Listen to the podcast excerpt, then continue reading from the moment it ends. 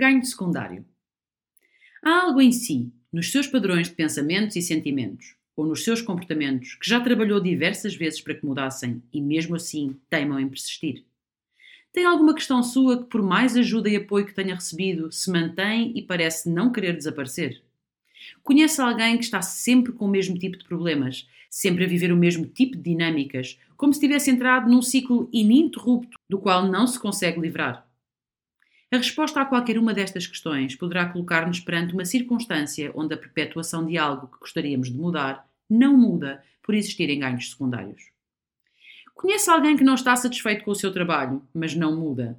Ou alguém que quer viver num outro lugar, mas continua na mesma casa de sempre? Ou alguém que está insatisfeito com a sua relação, mas não se separa? Ou alguém que tem um hábito que diz querer parar, mas não para? É provável que conheça várias pessoas para cada um destes exemplos e até muito possivelmente algum deles seja o seu. Ao longo desta mais de uma década que acompanho processos de coaching, são vários os casos de pessoas que dizem querer mudar, mas quando lhes é perguntado o que querem em vez da situação atual, só sabem responder que não querem o que têm agora, relatando que não sabem o que querem em vez disto, numa lógica de não quero este trabalho, mas não sei o que quero em vez disto, fazendo com que fiquem exatamente onde estão, na exata circunstância que dizem não querer estar. Parece não fazer sentido. Pode até parecer, mas algo que faz certamente sentido e precisa ser devidamente compreendido. Estas são as circunstâncias que costumo designar por insatisfações de estimação. Não gostamos delas, mas continuamos a alimentá-las, e se o fazemos é porque há algo que estamos a preservar, algo que estamos a assegurar, e por essa razão estamos a ganhar ao preservá-las e assegurá-las. Sempre que falamos em mudança, desenvolvimento e crescimento pessoal, pode parecer que qualquer transformação esteja facilmente ao alcance de todos, e para que ela ocorra, basta querer. Querer é o passo fundamental, é indiscutível, mas muitas vezes não é suficiente para consegui-lo. Nestes casos, podemos estar diante de uma autossabotagem, por haver algo que estamos a inconscientemente ganhar com a situação que queremos ver mudada. É para estas situações que se torna muito útil conhecermos o conceito de ganhos secundários. A aplicação do conceito na psicologia e na medicina. Sumariamente, podemos definir ganho secundário como os benefícios que a pessoa obtém por não superar um problema. É o que a mantém presa à circunstância onde se encontra, mesmo que do ponto de vista consciente só existam perdas ou pelo menos não existam ganhos. Se se mantém na circunstância é porque inconscientemente há algo que está a ganhar. Esta noção surge na psicologia e é também adotada na medicina, como um termo psicológico referente a um fator de motivação que um paciente tem ao relatar os seus sintomas e as suas queixas de dor, apresentando-se como um benefício externo que potencia as suas queixas. Foi Freud e a sua psicanálise que, em 1923, introduziu o conceito de ganho secundário, como as vantagens provenientes da neurose, definindo-o como a manifestação do desejo de dar continuidade a uma determinada circunstância. Na psicanálise, os ganhos secundários fazem parte da resistência à melhoria, e na medicina são os sabotadores da cura. Para a psicologia, os ganhos são ainda divididos em três tipos: os chamados ganhos primários, que se traduzem numa excitação emocional canalizada em sintomas físicos, como por exemplo, uma pessoa que se sente culpada por não ser capaz de realizar uma tarefa, ao ter uma condição médica ou clínica que a justifique, a sua culpa diminui. São por isso ganhos que decorrem direta e objetivamente de um sintoma, que de facto impedem a pessoa de fazer algo. Já os ganhos secundários resultam dos benefícios externos que se podem obter como produto de se ter esses sintomas, como por exemplo, a pessoa passa a ter uma justificação para faltar ao trabalho, recebendo uma compensação financeira pela sua condição médica e clínica. Ou seja, trata-se da vantagem que se apresenta secundariamente a um problema declarado. O ganho primário serve para livrar a pessoa da ansiedade e do conflito interno. E o ganho secundário resulta das vantagens que a pessoa tem quando o sintoma influencia outras pessoas e situações externas, onde esta é recompensada e por isso tende a querer preservar este ganho. Há ainda um outro conceito, pouco estudado, designado por ganho terciário, que prevê que uma terceira pessoa possa colher benefícios e vantagens da condição de outra referindo-se aos contextos em que várias pessoas estão a ter ganhos, como por exemplo, um filho que tem benefícios para si decorrentes do facto de ter um pai doente. Há várias e distintas razões que impulsionam os ganhos secundários, desde os ganhos emocionais, como ser alvo de maior atenção por parte de outros, receber demonstrações de afeto, cuidado, condescendência e proteção. Os ganhos sociais, como ser dispensado de certas obrigações, de comparecer a um evento, ir trabalhar ou fazer a manutenção da própria casa. Até ganhos materiais, como melhores condições de trabalho, ajudas governamentais ou benefícios económicos. Estamos perante um mecanismo que pode, e na maior parte das vezes, está encoberto. De tal forma que tanto o profissional que acompanha esta pessoa como a própria poderão ter dificuldades em detectá-los. Sobretudo porque é comum que estas pessoas se queixem da sua condição, o que acaba por camuflar qualquer benefício que possa estar a vivenciar mais profundamente. Os sintomas que mais comumente geram ganhos secundários são os que apresentam menor grau de sofrimento, pois é necessário que o prazer de ter o sintoma seja maior que a dor gerada pelo sintoma. Um mecanismo autossabotador. Esta estrutura que faz uso da doença ou do sofrimento para obter vantagens pessoais não surge apenas nas questões médicas e clínicas. Como pude referir anteriormente, estamos a falar de um mecanismo autossabotador que pode espalhar-se nas mais diversas áreas da vida e associado a todo o tipo de problemas e dificuldades. Quando a pessoa recebe um reforço positivo ao manifestar um problema, ela aprende que ter mais desse problema é benéfico para si, podendo levá-la a esconder-se por trás do sintoma e à manutenção do papel do oprimido, deixando-a do lado do efeito.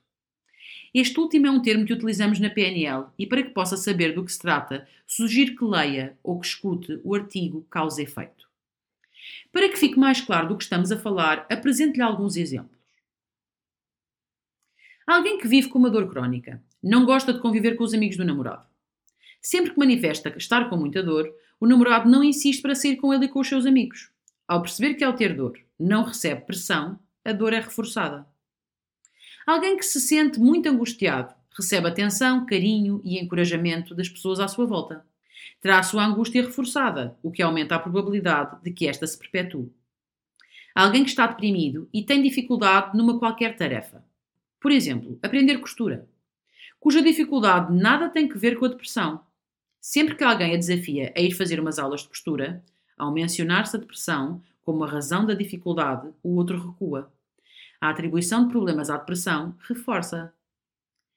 Um cônjuge não se separa por o outro andar com qualquer problema de saúde. Se a segunda pessoa não quer ser deixada, é possível que o problema se multiplique como forma de garantir a continuidade do casamento. Alguém tem medo do contacto com outras pessoas e não quer que os outros se aproximem. Poderá desenvolver comportamentos disfuncionais e perturbadores para manter os outros afastados. Se tiver sucesso, os comportamentos disfuncionais são reforçados. Alguém com medo da intimidade poderá escolher parceiros inadequados, assim nunca se vê exposta. Alguém que sente ansiedade e com isso obtém mais compreensão e condescendência de outras pessoas terá a sua ansiedade reforçada. Alguém que chegou ao ponto de criar a sua identidade em torno da ansiedade e com isso recebe mais atenção dos seus pares, uma vez mais tenderá a perpetuar a sua ansiedade, sobretudo quando já se tornou parte da sua identidade. Alguém muito sobrecarregado de trabalho sofre um acidente. Logo que esteja recuperado, terá de voltar para, para a pressão do trabalho, para um chefe super exigente, para colegas ultra competitivos e clientes insatisfeitos. O benefício de não voltar poderá atrasar a sua recuperação. Alguém vive com um imenso medo de ter sucesso e da exposição que o sucesso lhe trará. Poderá fazer com que se aplique menos, cometa mais erros, procrastine ou não faça mudanças necessárias, pois assim qualquer ansiedade que possa surgir com a ideia de sucesso não se manifestará. Ficar exatamente no mesmo lugar é reforçado. Há alguém que aprendeu que fazer drama faz com que os outros acedam às suas vontades, continuará a fazer drama. Alguém que vive uma situação má, mas tem medo da mudança, manter-se-á nessa mesma situação. Acredito que com todos estes exemplos já tenho uma noção mais clara do que se trata os ganhos secundários pois estes operam como uma força invisível que nos mantém presos a padrões potencialmente nocivos e prejudiciais, mas dos quais retiramos vantagens. O fenómeno que aqui presenciamos é que o nosso inconsciente aprendeu a obter benefícios dos nossos problemas ou das nossas circunstâncias insatisfatórias, ao ponto de nos deixarmos definir por essas limitações e estas se tornarem um lugar muito confortável. Este conforto poderá surgir pela ausência de sentimentos que queremos evitar ou pelo recebimento de condições externas que nos trazem conforto, como o exemplo de tenho este problema e recebo mais atenção por ter este problema. O meu inconsciente aprendeu que este problema igual a mais atenção. Isto é muito relevante, pois poderemos até reclamar de não gostarmos das nossas circunstâncias, mas se elas se perpetuam independentemente de até já podermos ter empreendido esforços para que elas mudassem, a sua manutenção decorre do que estamos a ganhar. E se o que ganho aqui não for ganho com a mudança, então não mudamos. O ganho secundário é a força oculta que nos sabota e nos torna resistentes à mudança e ao crescimento. Mudar. Há quem ache que mudar é fácil. Haverá, mas não é verdade para todos. Para muitos de nós, a mudança é evitada por ser difícil. Se está a querer fazer uma mudança na sua vida, mas sente-se estagnado, considere os ganhos secundários que poderão estar a impedir o seu caminho. Tenha presente que estes ganhos podem ser qualquer benefício que esteja a colher das suas condições atuais. Suponhamos que quer ter um estilo de vida mais saudável e, para isso, quer ter uma rotina de exercício físico. Um, um, primeiro ganho óbvio de não adotar essa nova rotina poderá ser o conforto imediato de não se cansar, mas poderá ser algo bem mais profundo, como uma noção de identidade, vendo-se como alguém que não se exercita. Considere este exemplo. Imagine que acredita ser uma pessoa preguiçosa. Se começar a fazer exercício físico de forma consistente, esta nova rotina poderá pôr em causa a estabilidade do seu senso de quem é. Isto parece não fazer sentido. Mas saiba que se a estabilidade e a perenidade de quem é for mais importante do que um estilo de vida saudável, ninguém vai arrancá-lo do sofá. É importante ter esta clareza, pois os ganhos secundários, na sua maioria, não são óbvios e são um dos principais fatores que impedem muitas pessoas de atingir os seus objetivos e dar continuidade aos seus processos de mudança. Convido-o a fazer esta reflexão. Se amanhã pela manhã, ao acordar, a mudança que deseja já tivesse acontecido, o que teria perdido?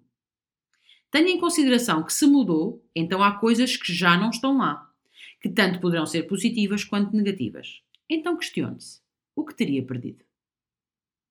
Se tomasse uma pílula mágica que o levaria a agir, a pensar ou a sentir de forma alinhada com a mudança que deseja, fazendo com que não pudesse nunca mais voltar aos velhos hábitos, o que teria sido deixado para trás? Tenha em conta pensamentos, sentimentos, comportamentos, relações e experiências. Pense naquilo que quer ver mudar na sua vida. Se amanhã ao acordar tudo estiver igual a hoje e nada tiver mudado, o que teria conseguido conservar? Que benefícios tem ao manter tudo igual? Considere tudo aquilo que continuaria a experimentar. A superação dos seus ganhos secundários está em parte dependente da consciência que tem sobre estes seus mecanismos internos. Ter os seus ganhos secundários identificados e reconhecer que os tem não é nada com que se deva envergonhar. Tratam-se de armadilhas resultantes dos mecanismos perceptivos e comportamentais, não de um traço negativo de personalidade. Mais importante, podem ser reenquadrados. Ao estarmos cientes dos ganhos secundários que nos estão a impedir de avançar, conseguimos assegurar a ecologia da mudança que desejamos.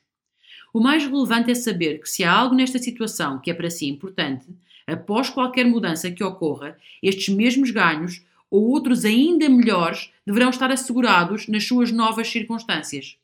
Se assim não for, provavelmente ou nunca concluirá a mudança, ou mesmo que a faça, voltará aos velhos padrões. Se à medida que foi lendo este artigo, foi aproveitando para refletir sobre si, é provável que tenha chegado sempre a respostas que apresentam coisas que são para si importantes.